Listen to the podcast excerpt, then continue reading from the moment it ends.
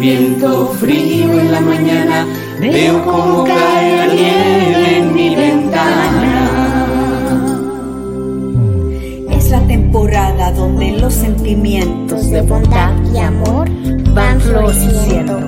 Es la Navidad, viene su nacimiento, tiempo de perdón, de volver con los nuestros.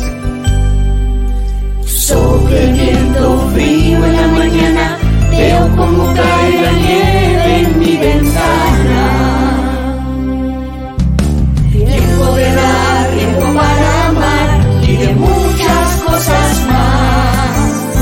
Es Navidad en la tierra y el mar, en el corazón de la humanidad. Es un regalo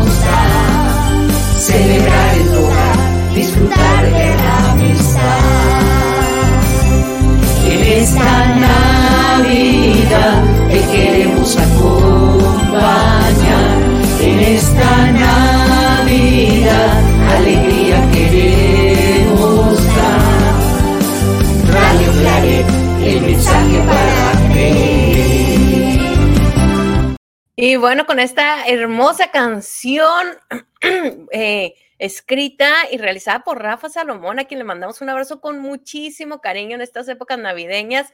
Eh, le agradecemos de todo corazón que cada mañana podemos comenzar con esta hermosa música, nuestro noticiero. Y quiero decirles para los que no sabían que esta canción está elaborada por nuestro equipo y por los radioescuchas. Sacamos una convocatoria con Rafa Salomón para que las personas que nos escuchan pudieran enviar su voz grabada y Rafa Salomón se dio a la tarea de juntar todas las voces, así que son nuestras propias voces las que escuchan ahí, la voz de, Evita, la voz de esta Lilia, de Edith, eh, mi propia voz, que no soy tan afinada para cantar, eh, la voz de Rafita Salomón, que ahora pues nos ha sorprendido con que hace doblajes para películas, acaba de estar en el doblaje de la película de de Pinocho, fíjense, interpretando a Pinocho en la versión en español, esta, esta película de Disney acaba de estar en, también en la de Pequeños Espías y bueno, ya lo vemos triunfar por todos lados y nos da muchísima alegría. Así que un abrazo con muchísimo cariño a Rafa Salomón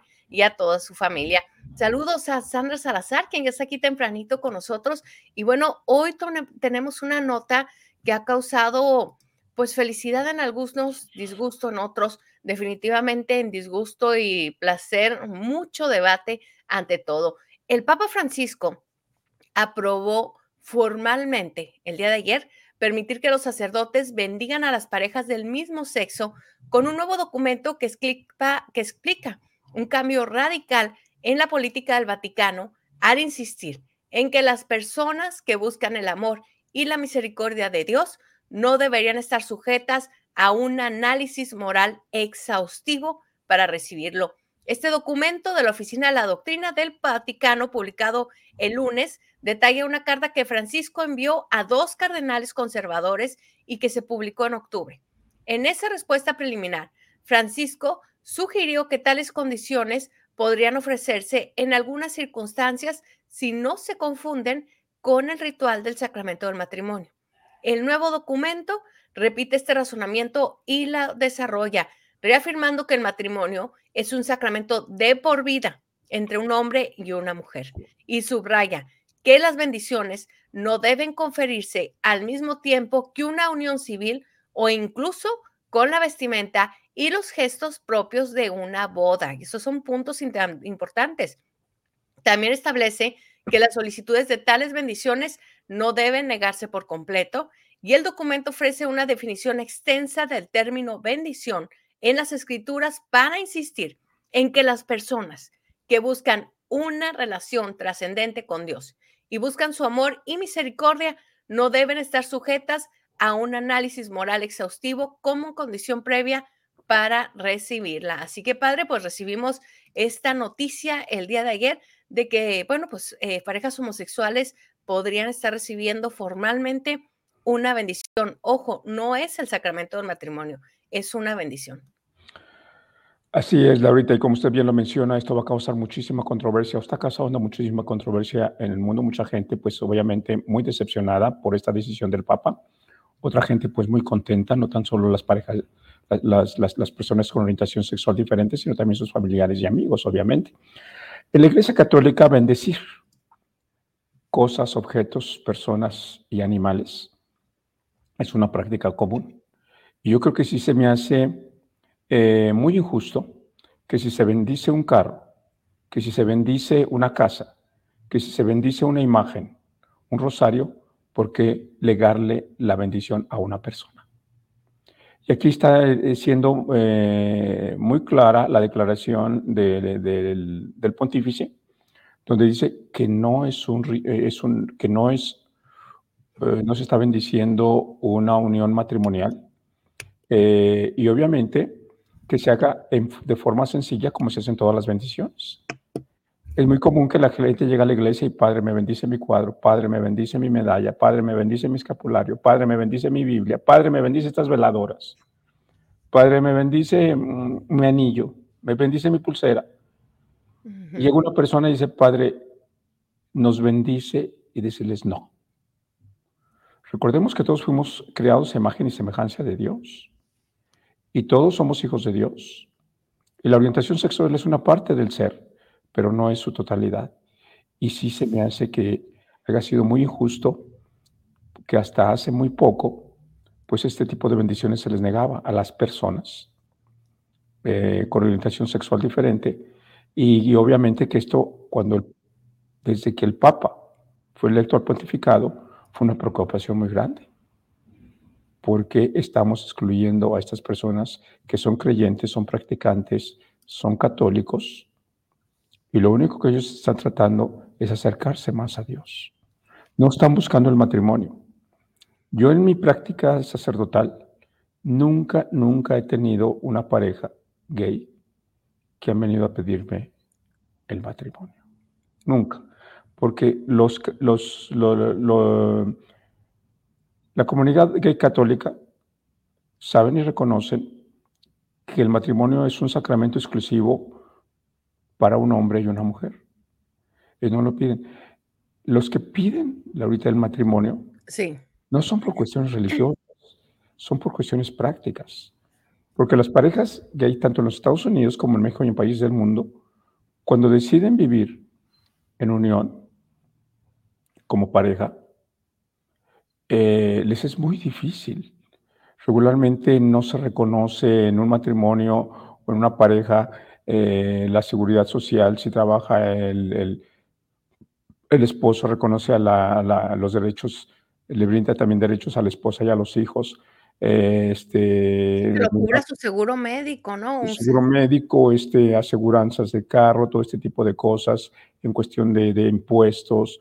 Entonces, cuando ellos buscan, no es para que se les reconozca tanto comunión, sino ellos para también hacerse beneficiarios de los derechos que otorgan las leyes eh, a todo mundo, con excepción de la pareja, que, también eso se me hace muy injusto de parte de, de la autoridad y obviamente una cuestión muy justa que busca la pareja, la pareja gay. Así es, ¿no? Y por eso, bueno, en México también fueron aprobados estos, estas uniones de convivencia, ¿no? Que no era precisamente un matrimonio, pero precisamente para las parejas homosexuales que pudieran tener derechos, lo cual es totalmente justo, porque imagínense, están con una pareja toda la vida, fallece y no tienen derecho a, a lo que son sus propios bienes, si están a nombre del otro, ¿no? Cuando en una pareja común, pues tienes derecho a esta, a esta herencia. Así que ahorita creo que hay que entender muy bien el concepto y es importante porque pues va a ser un tema que vamos a estar escuchando, sobre todo ahorita que llegan las fiestas de sembrinas, se une la familia y empiezan los temas de conversación. Esto no está diciendo el Papa que va a permitir a los gays casarse, básicamente es una bendición y creo que esto también es importante. Hay mucha confusión. Precisamente en la semana pasada hubo el matrimonio de una influencer que es sumamente popular. Ahorita les tengo aquí la fotografía. Kimberly, la más preciosa, es como se maneja ella en sus redes sociales. Es una, un hombre transexual. Y bueno, pues hizo una boda, pero qué barbaridad, ¿verdad? Con todo. Este, y obviamente, pues todas sus amigas transexuales estuvieron presentes en, en esta boda que ha sido, pues, estado en todos los medios de comunicación y en redes sociales, en México sobre todo. Y aquí lo impresionante, padre, ella va con un atuendo, un vestido de princesa, el novio también con un atuendo este, muy similar al vestido de ella. Y, y resulta que quien los casa trae una vestimenta de sacerdote católico. Entonces en redes sociales yo estuve viendo los comentarios y olvídense, no, estos católicos lo que sea ya para sacar dinero, este, cómo es posible que los estén casando y pues se da mucha confusión, ¿no? Ya, ya después publicaron que era de una iglesia separada, o sea, que no era una iglesia católica, pero todo el atuendo este, era sacerdotal completamente, este, y la ceremonia. Una de las cosas que los puede hacer identificar es que una ceremonia católica con validez jamás se va a hacer fuera de una iglesia Inclusive la gente que se casa en Cancún y se van a las playas y todo eso, lo único que pueden hacer en una playa es el matrimonio civil o algún, algún procedimiento a través de otra, otra religión, pero la iglesia católica tiene que ser en la iglesia. Eh, qué, bueno que está tocando este punto, Laurita, porque se ha vuelto muy común en las playas en Cancún, este, eh, en la República Dominicana, que la gente dice va y se casa. Em, y muchas veces hay un sacerdote, el sacerdote que está ahí está impartiendo únicamente una bendición ahí a todos los presentes, pero regularmente esta gente que se casa por la iglesia ya se casó anteriormente en el lugar donde ellos están viviendo.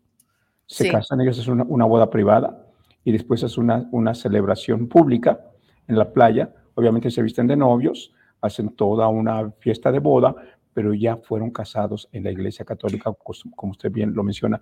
La Iglesia Católica no realiza bodas fuera del, del recinto de una iglesia. Eso es importante, ¿no? De tener en cuenta. Y si ven imágenes como esta de Kimberly, la más preciosa que se casó la semana pasada, no es un sacerdote católico, pero para nada, ¿no? Pero padre, si usted ve el atuendo, pues mucha gente pensó que en realidad era un sacerdote católico. Entonces, ahorita lo que se está dando y que me parece muy justo, ¿cómo es posible que el día de San Francisco lleven cerditos, patos, perros, gatos y reciban una bendición? Una persona homosexual no la puede recibir cuando quiere un, su vida a otra persona, ¿no? Así que, bueno, el sacramento, porque otro de, los, otro de los argumentos que se vieron mucho, padre, era que la gente decía, es que la Biblia dice que es un hombre y una mujer, ¿no? Y están diciendo, sí, o sea, el sacramento es un hombre y una mujer. Sí, así es. Sí, efectivamente. Por eso lo se realizan. Pero como yo le digo, yo nunca, nunca he tenido una pareja gay solicitando un matrimonio religioso en la iglesia. La comunidad cristiana, la comunidad católica sobre todo, mm, la comunidad gay católica, ellos saben muy bien que el matrimonio es un sacramento entre un hombre y una mujer en la iglesia, nada más. Y lo respetan. Y aquí algunas de las reglas que se pusieron dentro de esta pues estos nuevos permisos que está dando el Papa Francisco, primera, que si se va a realizar una bendición, no pueden ir con atuendos de boda. O sea, por ejemplo, no puede ir ella, eh, él o ella vestida de novia, de novio, este, tendría que ir con atuendos comunes, este, para poder realizar esta, esta bendición, no van a ser propiamente eh, unas bodas. Y padre, aparte que yo sí he escuchado a algunos sacerdotes católicos que ya realizaban ese tipo de bendiciones. Estas, eh, estas bendiciones se han realizado durante, mm, yo diría, años y años y años anteriores, no más que no han sido oficiales porque sí, hasta hace poco, hasta, hace dos o tres años, todavía era, se consideraba pecado que dos personas del mismo, del mismo sexo estuviesen viviendo, este, eh, que estuviesen llevando vida matrimonial, como, como, una especie de vida matrimonial. Eh, estaba considerado como pecado, que también está mal. Ahorita todo el mundo tiene derecho a amar y ser amado y todo el mundo tiene la capacidad de amar y la necesidad de ser amado.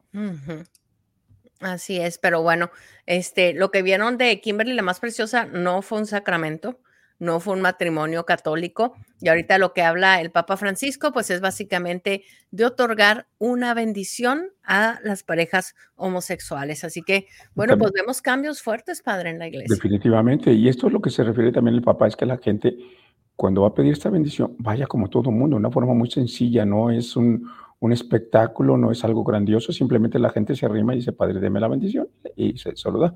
Que no lleve, no, no lleva un atuendo especial, no, no, no no hay un rito especial, no hay una ceremonia especial. Ya que se vayan a su casa Y en su casa, pues cada quien es libre de celebrar de la forma que ellos quieran. Ya se visten como quieran y ya, Ya la pachanga y todo.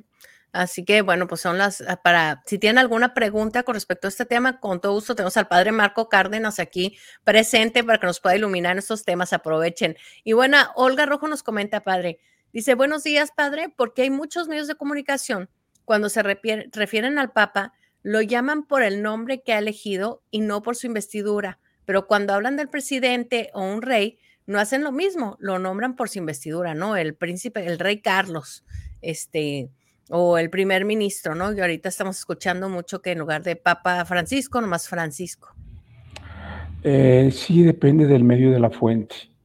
Entonces, este, si por ejemplo algunas veces hay ocasiones en que van a decir el sumo pontífice, hay veces que sí que van a decir este, el Papa Bergoglio, este, por su apellido. Eso ya depende mucho de la fuente. Sí. Y sí, padre, y ahorita, y yo creo que mucho del periodista también, de que, no sé, si somos un periodista católico, pues obviamente va a haber con respeto esto, ¿no? Pero cuánta gente hay que no cree en la iglesia y que, pues no, no lo Y que está consideran inclusive en contra Es- del papado. Ajá, que es falta de cultura, ¿eh? Porque al final el Papa es un líder de Estado. Entonces, pues ni Ujú. modo que pongas. Y bueno, a mí sí me ha tocado mucho escuchar, ¿eh? Este, bueno, leer en noticias, por ejemplo, con la primer ministra de Alemania, que ya no está primer ministra, con Angela Merkel, sí escuchaba en muchos lugares, Ángel, Angela Merkel, ¿no? Sin estar diciendo primero, este, primer ministra. O cuántas veces vemos en los periódicos AMLO, sin decir el presidente de México o el presidente AMLO, sino simplemente AMLO. Creo que es un tipo de informalismo que, que se ha estado pues haciendo más popular en, Se ha popularizado así. comunicar. Biden, por ejemplo, cuando hablamos del presidente de los Estados Unidos, pues Sí. regularmente no decimos el presidente de los Estados Unidos, O el mm, presidente Biden. o el presidente Biden, eh, Biden quiere, eh, Biden dijo, Biden afirmó. Sí, sí, creo que no es solo con, con el Papa, siento que se ha informalizado mucho la forma de comunicar y esto debido también a que hay que acortar ahora el tiempo. Fíjense que leí un reportaje ya hace tiempo bien interesante de un periodista del New York Times, era un columnista, publica una, una nota y, y se dan cuenta, se va súper viral, hablaba de política, había habido un debate de los candidatos a la presidencia, escriben un artículo de opinión, se vuelve viral y viral y viral. Dicen que en el New York Times rompió récords de cuánta gente había compartido este artículo y cuánta gente lo había leído y se volvió un trending porque los otros medios de comunicación grandes en Estados Unidos empezaron a hablar sobre esto. Cuando están viendo las estadísticas, se dieron cuenta que ni el 10% de la... Ya ven que te aparece así como que lees dos párrafos y luego te dice continuar leyendo y tienes que apretar un botón para leer todo el artículo. O sea, nadie, creo que era menos del 10% quienes habían abierto el artículo y lo habían leído completo. Y dice que para él eso fue un parteaguas porque dijo, es una conversación a nivel nacional gigante y la gente no lo leyó. Se quedaron con la información de los primeros dos párrafos. Entonces dijo, la gente ya no lee, todo se tiene que acortar. Y es una tendencia que hemos visto muchísimo en, en todo, ¿no? O sea, es impresionante. Ahora en el Disney Channel hay una serie nueva que sacaron de Mickey Mouse, otra serie que sacaron hace como uno o dos años de Spider-Man y superhéroes. En serio, padre, duran menos de un minuto cada capítulo. Tardas más leyendo las letritas del final que lo que duró la caricatura, porque todo es express. O sea, abre uno TikTok, órale, 5 segundos, 10 segundos, 17 segundos. Ahorita la tendencia en los videos es que no tarden más de 17 segundos. Y desgraciadamente esta tendencia la estamos viendo hasta en la forma en que nos informamos. Y esto pues obviamente al acortar tanto el tiempo, también acortas mucha de la información y, la, y el valor que pueda tener. Y este hombre renunció a su puesto en el New York Times y ahora se dedica a trabajar para empresas para cortar la información. Decía que es, trabajó con una empresa gigante, una transnacional aquí en Estados Unidos, que el líder, el CEO, mandaba una carta de Navidad como de 15 hojas de todos los reportes y demás, y que su trabajo ahorita es hacerla, no sé, de 1400 palabras, resumir todo, ¿no? Porque la gente ya no quiere leer. Fue bien impresionante. Entonces creo que ese tema que nos trae Olga Rojo es muy interesante y creo que es la tendencia de la informalidad a, a, a informar de una forma más corta. Sí, definitivamente. Y, y, lo triste de todo, que hay lugares donde no leemos nada, no, no se lee nada. Aquí en México, por ejemplo, rarísimo que usted suba a un autobús urbano y vea a una, a una persona con un libro. Eso No, ya no. simplemente no existe. Y eso es muy triste. Padre, es que sabe que también eh, yo, por ejemplo, ahora que manejo, desde que descubrí los audiolibros, eh, no sabe qué maravillas son, no sé qué tanta gente ahora con tanto podcast que podemos escuchar, elegir qué vamos a oír ahí en Spotify. Este, yo este año me he aventado cantidad tremenda de audiolibros. Me voy al gimnasio y en lugar de poner música pongo audiolibros. Tengo una amiga que pertenece a un club de lectura y es una ávida lectora, en serio. Yo creo que lee más de 30 libros al año. Y me decía ella, Laura, este año descubrí los audiolibros. Soy la más feliz del mundo, no sabes cuánto he leído. Y ella dice, he leído, ¿no? Aunque lo vaya escuchando. Eh, pues no sé, creo que nuestra forma de, de, de consumir eh, la información y el entretenimiento, pues también está cambiando con todo esto. Definitivamente, este, lo triste de todo es que no sé si se nota, los jóvenes ya, ya no, ya- no saben hablar Sí, ni conocen la gramática. ay, sí, eso está tremendo, ¿no? Te mandan un mensajito y en serio que yo digo, Dios mío, ¿cómo traduzco esto? Todo abreviado, no, no entiendo cuando mandan mensajitos así a adolescentes de México. Imposible entenderles, sobrinitas, así que es esto. Sí, es fuerte, padre. O escribir, porque ya desde bien pequeños con la tableta, con el tablet. Y bueno, eh, amigos, Olga Rojo, Sandra Salazar, Germán Rodríguez, les voy a agradecer mucho, Anita Quiles, si me pudieran escribir un mensaje de Facebook eh, con su dirección, si me pueden mandar su, este, un mensaje de Facebook con su dirección para hacerles llegar una, un pequeño detallito aquí de Radio Clarita América. No sé quién más de nuestros ávidos radioescuchas, Ochoa, también Blanquita Alcázar, por favor, este, si nos pueden mandar por ahí un mensajito, un inbox en Facebook, se los voy a agradecer mucho. Dice Blanquita, eh, yo creo que la misma velocidad en la que vivimos nos orilla esto, abreviar todo. Una maestra de inglés nos dijo que hay dos tipos de aprender inglés callejero. Y ahorita nos acaba el, el mensaje también, ese Blanquita. Noemí, saludos, muchas gracias Noemí por comunicarte aquí con nosotros. Eh, nos dice Blanquita, el inglés callejero y el inglés formal. Y bueno, padre, ahorita completamos el mensaje de Blanquita porque nos está llegando en abonos.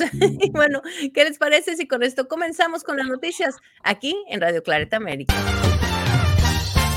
Radio Claret América presenta Noticias Claret América con el padre Marco Cárdenas y Laura Miller. Información desde una perspectiva católica global.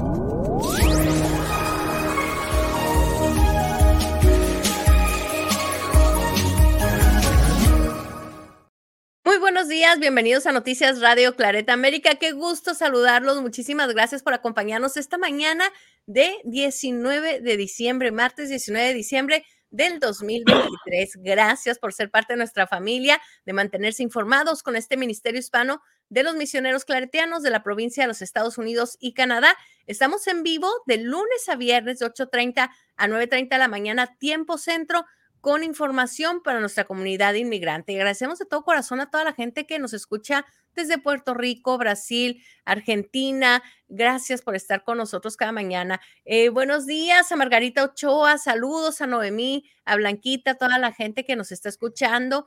Eh, y bueno, mucho les agradecemos, nos regalen un like en este momento, una manita para arriba y que puedan compartir este noticiero en sus redes sociales para que más personas puedan llegar a escucharnos. Y bueno, saludos también a la gente que nos escucha a través de nuestra aplicación, la cual pueden descargar gratuitamente a su celular Radio Clareta América. Y demos la bienvenida al padre Marco Cárdenas. Muchísimas gracias, Laurita. Muy buenos días tengan todos ustedes. Buenas tardes a ustedes que sintonizan la versión vespertina de este noticiero en este martes 19 de diciembre. Felicidades a ustedes que cumplen años. De igual manera, a ustedes que celebran su onomástico. Que Dios en su Señor los colme de bendiciones. Siempre, siempre son nuestros mejores deseos. Y sin más, vayamos a la proclamación del Santo Evangelio de este día.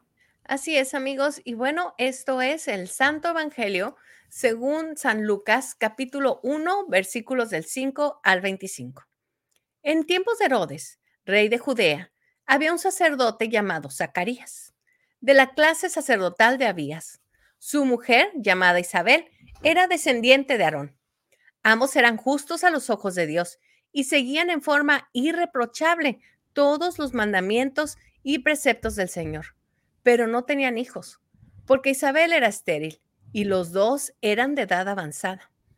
Un día en que su clase estaba de turno y Zacarías ejercía la función sacerdotal delante de Dios, le tocó un suerte, según la costumbre litúrgica, entrar en el santuario del Señor para quemar el incienso. Toda la asamblea del pueblo permanecía fuera, en oración, mientras ofrecía el incienso. Entonces se le apareció el ángel del Señor de pie, a la derecha del altar del incienso. Al verlo, Zacarías quedó desconcertado y tuvo miedo. Pero el ángel le dijo, no temas, Zacarías, tu súplica ha sido escuchada. Isabel, tu esposa, te dará un hijo al que llamarás Juan. Él será para ti un motivo de gozo y alegría y muchos se alegrarán de su nacimiento, porque será grande a los ojos del Señor. No beberá vino ni bebida alcohólica, estará lleno del Espíritu Santo desde el seno de su madre y hará que muchos israelitas vuelvan al Señor su Dios. Predecerá al Señor con el espíritu y el poder de Elías, para reconciliar a los padres con sus hijos y atraerá a los rebeldes a la sabiduría de los justos, preparando así al Señor un pueblo bien dispuesto. Pero Zacarías dijo al ángel, ¿cómo puedo estar seguro de esto? Porque yo soy anciano y mi esposa de edad avanzada. El ángel le respondió, yo soy Gabriel, el que está delante de Dios, y he sido enviado para hablarte y anunciarte esta buena noticia. Te quedarás mudo, sin poder hablar, hasta el día en que sucedan estas cosas, por no haber creído en mis palabras, que se cumplirán a su debido tiempo. Mientras tanto, el pueblo estaba esperando a Zacarías, extrañado de que permaneciera tanto tiempo en el santuario. Cuando salió, no podía hablarles, y todos comprendieron que había tenido alguna visión en el santuario. Él se expresaba por señas porque se había quedado mudo. Al cumplirse el tiempo de su servicio en el templo, regresó a su casa. Poco después, su esposa Isabel concibió un hijo y permaneció oculta durante cinco meses. Ella pensaba, eso es lo que el Señor ha hecho por mí, cuando decidió librarme de lo que me avergonzaba ante los hombres. Esto es palabra del Señor. Te alabamos, Señor. En la época en que vive nuestro Señor Jesucristo y en esa cultura, eh, ser mujer y no tener hijos era lo peor que le podía suceder, sobre todo a un matrimonio. Y aquí eh, esto también lo vimos, por ejemplo, con Abraham, cuando él eh, Dios, nuestro Señor, le dice que deje su lugar donde él nace y que se vaya en busca de la tierra prometida. Él se va con su esposa y se llevan a su a la sirvienta de su esposa, que es Agar, y de quien, con quien va a tener un hijo, porque su esposa no puede tener hijos. Y está también el, el, caso de eh, Elizabeth, la esposa de Zacarías. Recordemos que Zacarías pues, era una especie de sacerdote y, colaboraba en el templo de Jerusalén. Eh, aquí se aparece el, ángel y de cierta manera el ángel Gabriel, que es el que el mensajero de Dios, que también se le aparece a la Virgen María y le va a decir que es la madre de, Dios.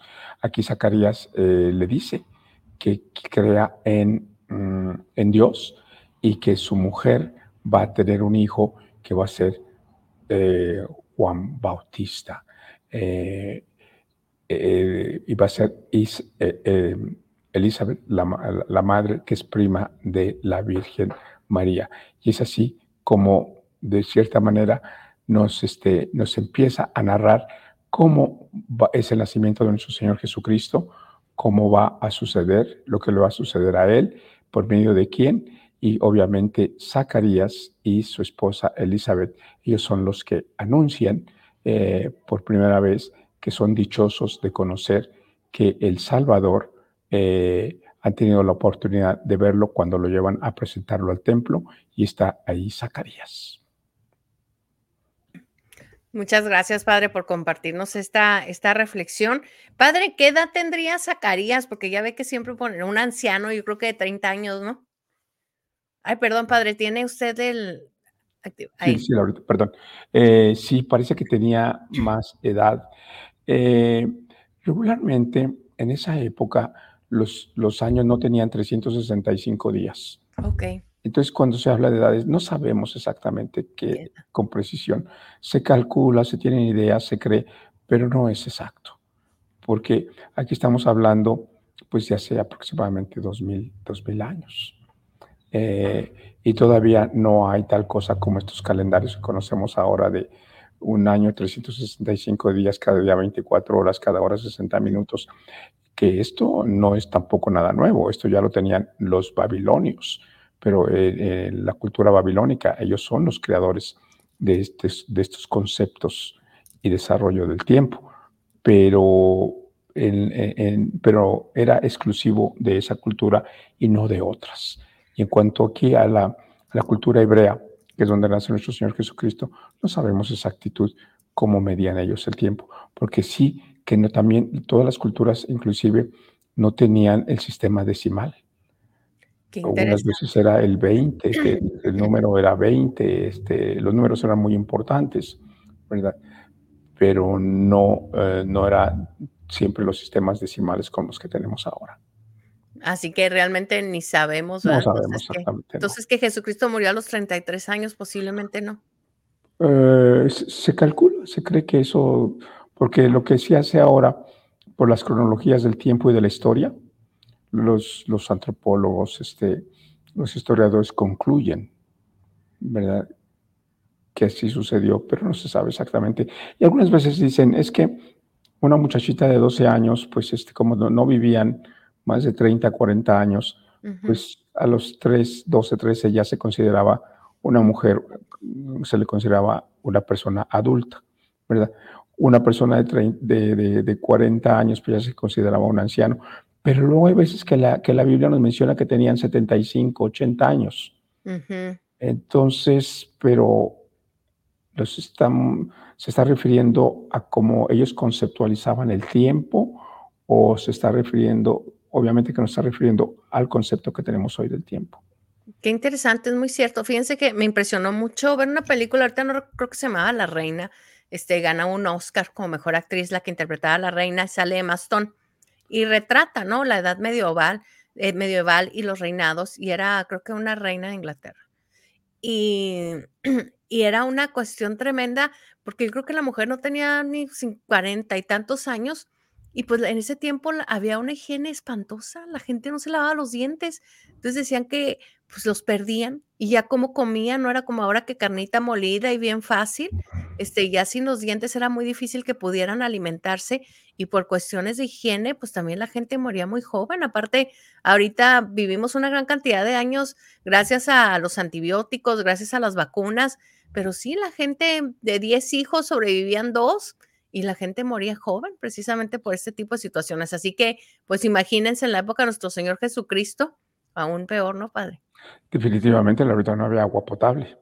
Entonces la gente tomaba agua de las lagunas, de los charcos, cuando no tenía la suerte de vivir cerca de un río. Defecaban ahí mismo donde vivían, una asquerosidad sí. tremenda. Sí. Sí. Así que pues, la gente moría joven. Ahora en aquella época, pues peor aún, realmente sí. Este, ya por eso hablan mucho, ¿no? De que la Virgen María tenía 15 años cuando tuvo al, a nuestro Señor Jesucristo. Es una de las, también de las fechas que calculan. Pero sí, yo me acuerdo, la, mi abuelita pues tuvo todo, que se casó a los 17 años, pues era la época. Sí, la gente se casaba más joven y obviamente moría más joven, sí. Así que muy interesante. Muchas gracias, padre. Tenemos aquí algunos comentarios, el comentario que nos hacía Blanquita Alcázar, que le hacían referencia a que no era lo mismo aprender inglés en la calle, aprender un inglés estudiado, por la situación de que, mm, que les decía esta maestra, dice, pues eh, no vas a, no vas a hablar con tu jefe, pues un inglés callejero, obviamente, ¿no? Este, muchas gracias, Blanquita. Y Lara nos escribe, dice, lo peor de no leer el artículo completo es que parte las personas se ponen a dar sus opiniones erróneas y se arman peleas sin tener todo el contexto. Así es, ¿no? Con referencia a la primera, una de las primeras notas que vimos esta mañana de, de que la gente no lee y cómo la información pues se ha tenido que acortar más y más y más precisamente porque pues ya no hay capacidad de retención. Ya la gente no, no quiere pasar tiempo, involucrar tiempo en nada, padre. Sí, decimos que esto está sucediendo actualmente, pero en sí, sobre todo en nuestros países latinoamericanos, se lee muy, muy poco, con excepción de Argentina. Parece que era donde leían un poquito más. En En Argentina. Argentina Ah, son los argentinos los que han leído mucho más. Y sí, sí se nota, se nota cuando usted tiene una conversación con un argentino, sí se nota que ellos, este, eh, es, eh, es gente que ha leído más que el común denominador de los latinoamericanos. En México se lee muy, muy poco. Pues padre, es que también dos puntos, ¿no? Yo aquí vivo en Estados Unidos, veo, cada semana los niños visitan la biblioteca, sacan un libro y lo tienen que devolver a la semana siguiente. Y se les mete hasta por las orejas, padre. Hay programas en los distritos escolares para que el niño que lea más cuentos o más, este, más libros reciba un premio, o sea, se los, eh, se, se los inculcan muchísimo. Sí, Y creo que eso no pasa en nuestros países de América Latina. Y en segundo lugar, es carísimo comprar libros en México. Yo estoy impresionada, es muy, muy caro. O sea, realmente no es para todas las personas el poder leer, desgraciadamente por los precios tan elevados de los libros. Hace poco en México, no sé, durante el, el régimen, no recuerdo qué presidente, no sé si se acuerda de aquellos este, libros y obras tradicionales que se editaban y se vendían a un precio muy módico, pero no, no, no funcionó muy bien aquí en México. No recuerdo, era eh, un tipo de libros, este, que le decían libros de bolsillo. Sí, que Eh, tenían todos como, era la imagen del libro y luego unas rayas rojas, ¿no? Como algo de la portada rojo, sí, que sí, eran de papel, de este papel, ¿cómo se llama? Craft, como papel cafecito, ¿no? Que era mucho sí, exactamente, sí. Y, este, y, y eso se hizo con la intención de facilitar el acceso de los libros. Pero es una costumbre, Laurita, sí. Yo tristemente y con mucho dolor, yo recuerdo que en mis años de primaria y secundaria, aquí en México y parte de preparatoria, nunca hubo un maestro que nos recomendara un libro. Nunca. Y eso es muy triste, que un maestro no le recomiende un libro. Y, y había una clase de literatura en secundaria. Y me acuerdo que éramos jóvenes, adolescentes, sin nunca haber leído nada. Y este maestro llegó y en el, el primer trimestre nos recomendó que le- leyéramos El Quijote. No, pues ¿Quién iba a imposible. leer El Quijote? Ni siquiera él mismo lo había leído, El Quijote. En el segundo semestre, eh, otro libro medio raro, que inclusive ni estaba, eh, este, ni estaban escritos en el, en el español actual que hablamos.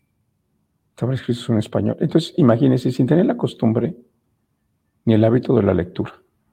Y, tener, y leer una obra tan complicada como es el No, pues imposible. Lo hacen cero Y atractivo. en un, en, en- en un, este, y en, y- y- y y y y en un español de, de la. Edad Media.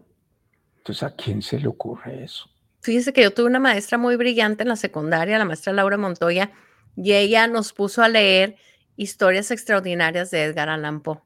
¿Y cuántos de nosotros nos volvimos súper ávidos a la lectura? Yo ya desde muy pequeña, mi papá lee una cantidad de libros tremendos, es un lector súper ávido y, es algo que, que siempre vimos en la casa, ¿no? Siempre había libros disponibles, mi papá nos acercaba todas las colecciones de Julio Werner y pues todos los libros que en aquella época se usaban para niños, ¿no? Ahora, uy, no, ahora hay una variedad tremenda que uno puede acercar a los niños. Em, y recuerdo yo, padre, en la secundaria, cuando leímos eso, mucha gente empezó a leer después de leer a Edgar Allan Poe, es buenísimo, ¿no? Y sobre todo a esa edad son historias de terror muy, muy, muy buenas. Es uno de mis escritores favoritos y, y fue gracias a esa maestra porque tuvo la visión de no ponernos a leer un clásico que nadie iba a entender, que iba a estar aburrido y acercarnos a la lectura de otra forma. Y padre, tenemos aquí un comentario, nos dice Lilian, tienen toda la razón cuando hablan de la gramática y comunicación de nuestros niños. Ha sido nuestra lucha. El problema es que ni inglés ni en español quieren aprender. Fíjense. Y acá tenemos también a Olga Rojo. Saludos, Olga. Dice, mi hija es maestra de high school y está preocupada por la falta de paciencia de los estudiantes para aprender. No quieren ni leer las instrucciones. Eh, desafortunadamente es un papel muy difícil para este, los maestros. Yo cuando digo que tuvo mi, experiencia en mi primaria, secundaria y preparatoria, eh, que fue pésima, yo no culpo a los maestros, son los sistemas que tenemos. Y también, eh, ahorita esto, por ejemplo, usted menciona a su papá. Sí. Su papá les dio el mejor ejemplo. Sí. De, de, yo, este, A mi mamá, pues obviamente le admiro muchas cosas, pero una de las cosas, nosotros veníamos de una familia muy modesta. Y me acuerdo que éramos, uh, 12, 13 años. Y nosotros a mi mamá le exigíamos y le pedíamos que nos comprara una televisión, lo cual nunca hizo. Y cuando tuvo un dinerito, me acuerdo que nos compró una enciclopedia. Las enciclopedias, ¿verdad? Sí. Y yo hasta el día de hoy le admiro muchísimo esta intención que ella tenía de que leyéramos. Yo es una señora, ella era una señora analfabeta. Y luego cuando pudo nos compró una máquina de escribir. Pero ella nunca nos compró una televisión, no, no tuvimos bicicleta, no tuvimos juguetes. Pero entonces eso hizo que nosotros desarrolláramos el hábito de la lectura. Fíjense qué bonito, padre. Sí, tratando de acercarlo, ¿no? Pues es la familia. Eh, eh, sí, eh, Lilia, muchísimas gracias este, por su opinión, pero sí, para los maestros es muy difícil cuando los hijos no llevan ninguna noción y no son, de cierta manera, motivados por los padres. Sí, tremendo, ¿no? Vivimos en una cultura, sobre todo en México, no existe el hábito, no existe el hábito en general de la lectura. No, padre, ¿y a dónde vamos a parar con esto? ¿A vamos a parar la pregunta, cosa que a hacer nuestros siguientes doctores, científicos, ahí está la cuestión, ¿no? O sea, que ahorita sí tenemos mucha modernidad, este año, pues todo lo de la inteligencia artificial que ha salido, que ahorita precisamente tenemos una nota con respecto a eso, pero al final necesitamos gente pensante que siga evolucionando en esto. Exactamente. Este, yo aquí, de ahora que estoy aquí en Durango, yo me quedo pasmado, sorprendido de la ignorancia de nuestros políticos. Burros. De sus conceptos, de su forma de hablar, de su forma inclusive de relacionarse con, con, con la sociedad, la verdad. Una ignorancia total en todos los aspectos. Y tratando de dirigir, ¿no? Un ciego dirigiendo. Sí, totalmente. Oigan, ayer recibimos la, eh, nos escribió María, una radio escucha, haciendo unas preguntas para Consulado de México. Ahorita no sé si se vayan a conectar, ya es un poco tarde, espero que alcancen a conectarse todavía, pero les paso los datos por si alguien más está en una situación similar. Si ustedes van a viajar a México en automóvil, por favor, vayan preparados. Se requiere un permiso de importación que tienen que tramitar antes de cruzar la frontera. O sea, lo ideal es que lo tramiten desde ahorita. Mire, padre, yo creo que a usted le han de llegar cantidad de historias de nuestros paisanos que llegan a, a, cruzar, pero pues como traen placas de Estados Unidos y ven que son mexicanos, la realidad es que la autoridad se deja caer. Ah, quieren pasar. O sea, nosotros nos tocó el año pasado con unos amigos que les cobraron 300 dólares para pasar, porque no traían el permiso de, que pues, tampoco pueden pasar, o sea, las reglas son las reglas, ¿no? Pero decían ellos, no, pues no sabíamos que necesitábamos un permiso de importación, les dijimos que cómo lo sacábamos y nos dijeron, no, denos aquí 300 dólares y los dejamos pasar. Y dicen ellos, de quedarnos en el paso y luego este, todavía pagar hotel y todo, pues pagamos los 300 dólares. La cuestión aquí es que pues estás, eh, una, usando un dinero que no deberías usar para eso y otra, pues promoviendo el que existan este tipo de, de corrupción, ¿no? Así que si ustedes van a viajar a México, necesitan un permiso de importación para su vehículo. Lo pueden tramitar por internet. Es www.banjercito.com.mx diagonal registro vehículos para que se lo puedan llevar ya listo para cuando lleguen a la frontera no tengan permisos, no tengan problemas. Ya nos ha tocado, este, sí salen caros, padre, ahorita no me acuerdo, pero es como un depósito eh, hagan de cuenta que te cobran 500, depende del año del auto, te cobran una tarifa y esa tarifa se queda ahí por si no regresas el auto. Pero a la hora que tú entres este, y, tu, tu, auto entra otra vez a Estados Unidos, ese dinero se te regresa. Entonces sí, a lo mejor cuando vean es un poco costoso, pero ya es nomás como un depósito de garantía de que no vas a dejar el automóvil en México.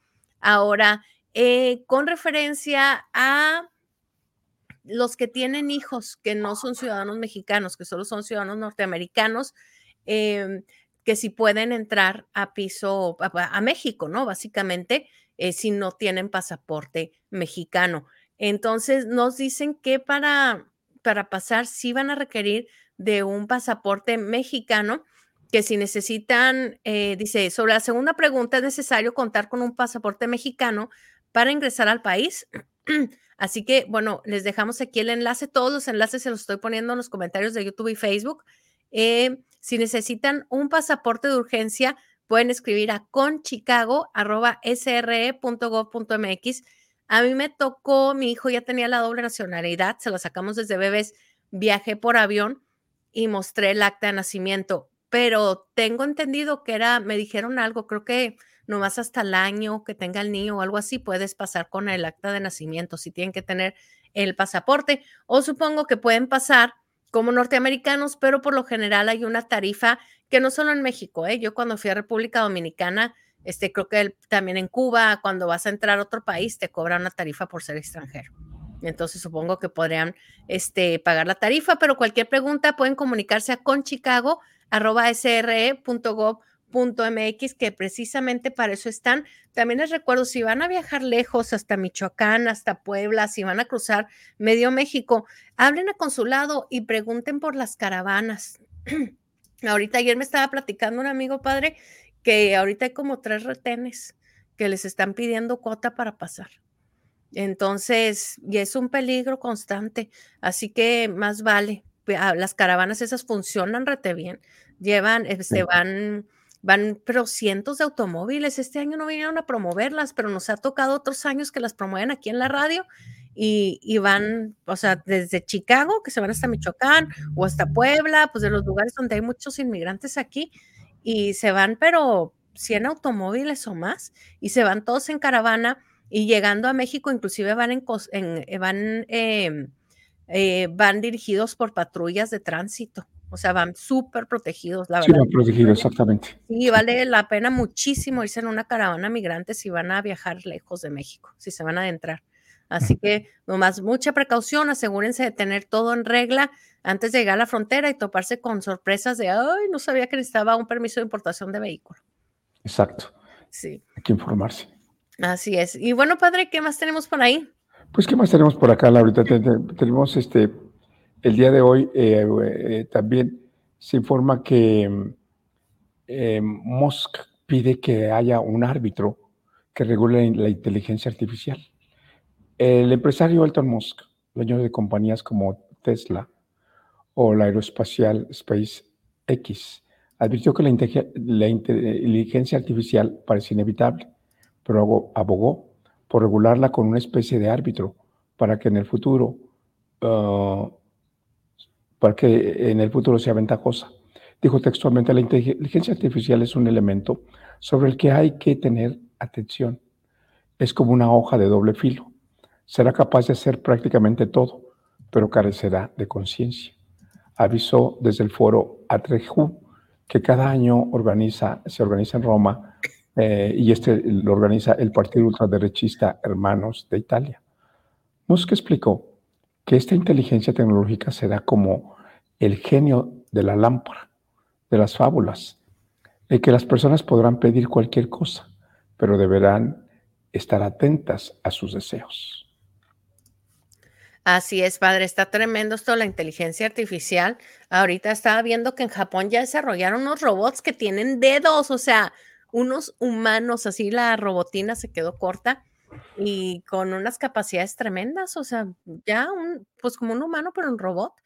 Y, bueno, pues hay, hay, mucho miedo de que pueda pasar porque al final la inteligencia artificial podría sobrepasar a los humanos, ¿no? Y pues grandes personas como Elon Musk, que es un genio ese tipo, están, aunque no un genio emocional, pero sí un genio cerebral, están pidiendo que se regule. El problema es que ahorita nuestros políticos pues están súper entretenidos con las próximas elecciones, como decía el padre, muchos de ellos sumamente incultos, sin idea de qué se trata esto, y ya lo vimos cuando estuvieron en una audiencia con Facebook por monopolio y que escuchaba uno lo que decían los, las preguntas que hacían los del Senado y decía uno, este no tiene ni idea de lo que están hablando o el qué tema que se está tratando, cómo van a legislar, ¿no?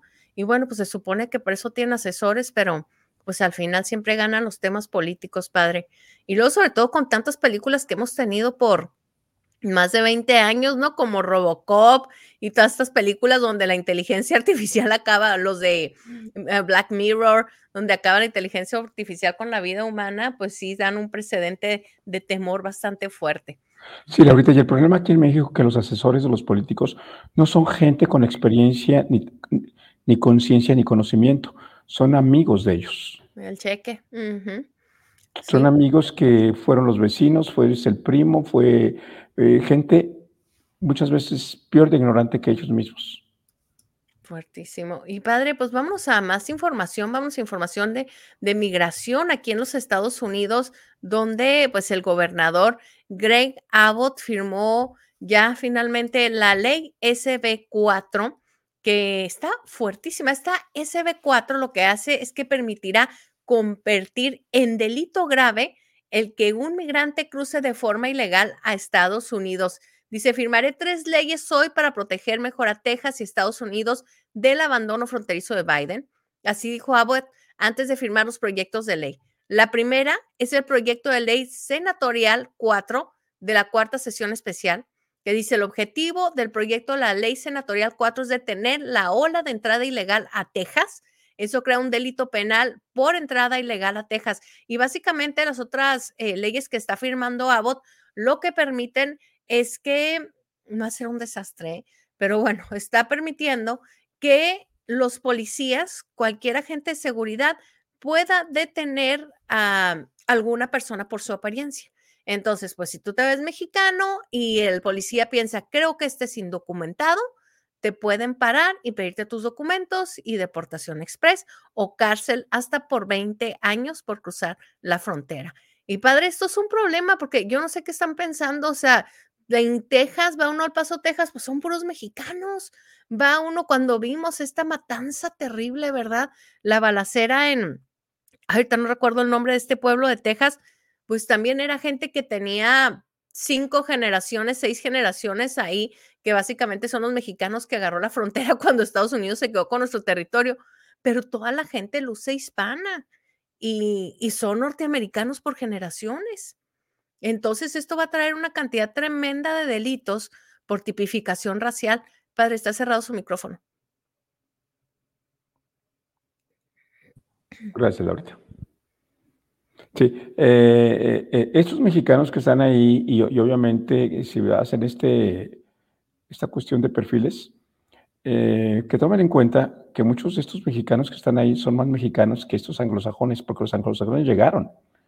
Y estos mexicanos están de ahí por generaciones y generaciones y estuvieron y, están ahí desde antes de que los anglosajones llegaran. Ujú.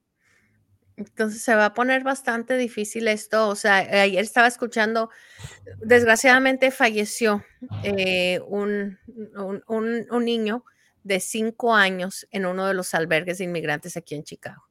Este, al parecer el niño tuvo fiebres muy, muy fuertes, se convulsionó ahí en el centro migrante, lo llevaron a un hospital y falleció en el hospital. Y, sale en una rueda de prensa el alcalde de Chicago, porque obviamente empezaron a ser súper atacados, que en qué condiciones tenían a los, a los que estaban buscando refugio y demás. Y decía él, es que no podemos, es demasiada gente y la gente nos está llegando enferma. Dice, están mandando los camiones de Texas con niños sin zapatos, con familias sin abrigos, llegando al frío de Chicago, viajando por días en un autobús en condiciones horribles y pues llegan enfermos a Chicago. Y padre, pues a mí yo digo, si mis hijos que tienen casa calientita, comida nutritiva, se enferman y se enferman horrible, ni siquiera me puedo imaginar estos niños, ¿no? Y sobre todo que muchos los traen en la calle, pues buscando una forma de sobrevivir, este, vendiendo dulces en la calle, pidiendo dinero, y están los niños exponiéndose a unos fríos que no están acostumbrados. Y es una situación bien complicada. Y el alcalde de Chicago decía, es que pues echen la culpa a Greg Abbott, es el que está mandando a la gente así, está causando que nuestra ciudad se colapse con el envío de autobuses que están haciendo. Así. Sí, y lo triste de todo, esta mañana está leyendo, ahorita que viene, una caravana en camino con más de 3.000 personas. Qué barbaridad. Es que está llegando caravanas y caravanas y caravanas. ¿Cómo resuelve usted este tipo de problema? La, la, la, la reacción que ha tenido Estados Unidos en cuanto a esta situación es de, de cerrar puntos fronterizos. Uh -huh. Que esto ha agravado también la situación para las personas que viven en esos lugares, tanto del El lado comercio. norteamericano como mexicano, uh -huh. y al comercio sobre todo. Pero este es como una, pienso yo que son como una especie de actos de desesperación, donde la autoridad llega a un punto en que no sabemos qué hacer. Así es, así que está la situación bastante grave. Y padre, también complicado decidir, ¿no? Fíjense que tengo un familiar que vive en Texas y me platicaba él, me dice, no, hombre, este año me devolvieron 9 mil dólares de impuestos y yo, órale, o sea, está, está jovencito, vivía con la novia, le va muy bien en su trabajo y por lo general esa gente tiene que pagar más impuestos. Y decía, no, es que estoy en un estado republicano y aquí no hay apoyos sociales. Dice, aquí el que trabaja le va bien. Y dice, entonces aquí en lugar de darlo apoyos sociales como lo dan en Chicago, eh, aquí te dicen, órale, pues te sobró esto, nos sobró dinero del gobierno, ahí te va de regreso. Y dice, y sí entiendo, dice, o sea, el, el que estén en un estado demócrata y qué padre que la gente pueda tener servicios y que, y que se les ayude, ¿no? A la gente de menos recursos. Pero dice, pues yo también me la aparto y a mí se me hace muy justo que me llegue este dinero, ¿no? Que, que básicamente pues es lo que yo trabajé. Y, y dije, pues al final, los dos, las dos personas, las dos, este, ¿cómo le diré? Las dos formas, pues tienen razón, ¿no? O sea, a muchos pensamos que es correcto poder ayudar a otros, eh, pero también hay mucha gente que se cuelga del sistema, padre, y otros que dicen, pues yo lo trabajé, yo lo gano. Así que situaciones complicadas entre vivir en un estado azul y vivir en un estado rojo. Y bueno, padre, pues con esto nos despedimos, padre. Y les agradecemos a ustedes su sintonía. Muchas bendiciones. Muchas gracias a todos. Por favor, los radioescuchas que nos están eh, oyendo, les agradeceré mucho si nos pueden mandar un mensaje, un inbox en Facebook y nos mandan su nombre completo, su dirección y su correo electrónico para estar en contacto. Muchísimas gracias, bendiciones y hasta el día de mañana. Ahora, usted ya puede estar más informado escuchando Noticias Claret América. Información desde una